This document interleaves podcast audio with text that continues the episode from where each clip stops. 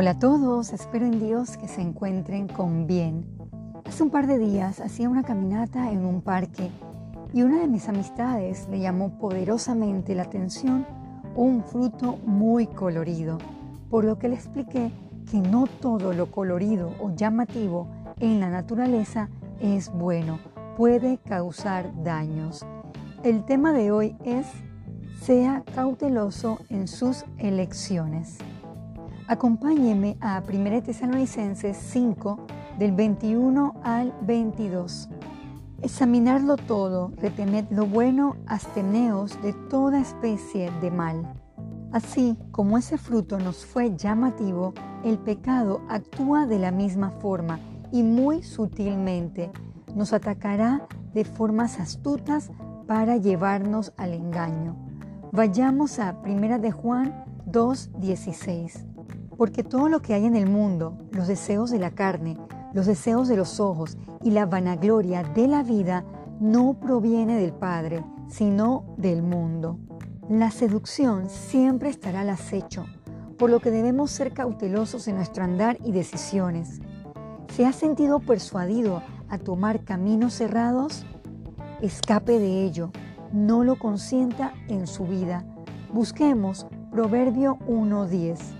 Hijo mío, si los pecadores te quisieren engañar, no consientas. La única forma de no ser atraído y llevado a consecuencias serias es buscar el consejo de Dios. Leamos Proverbios 7 del 1 al 3. Hijo mío, guarda mis razones y atesora contigo mis mandamientos. Guarda mis mandamientos y vivirás, y mi ley como las niñas de tus ojos. Lígalos a tus dedos, escríbelo en la tabla de tu corazón. Un ejemplo en la Biblia sobre esto es el caso de la mujer de Lot. Ella fue llevada por su vista, por lo que le parecía atractivo y le costó su propia vida. Su corazón estaba en Sodoma, un lugar de perdición. Acompáñeme a Génesis 19, versículo 26. Entonces la mujer de Lot miró atrás, a espaldas de él, y se volvió estatua de sal. Querido oyente, guarde su corazón de malas elecciones. Aléjese de lo atractivo de este mundo porque todo lo que hay en él es pasajero. Ponga su mirada en Dios y su santa palabra.